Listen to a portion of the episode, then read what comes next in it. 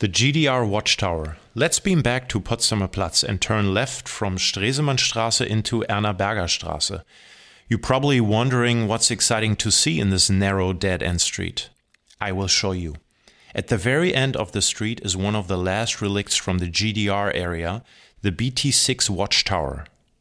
The concrete tower, round at the bottom and octagonal at the top, is equipped with two iron ladders inside that take you up a few meters to treetop level, and the two window hatches give up a clear view, just like the border guards once had.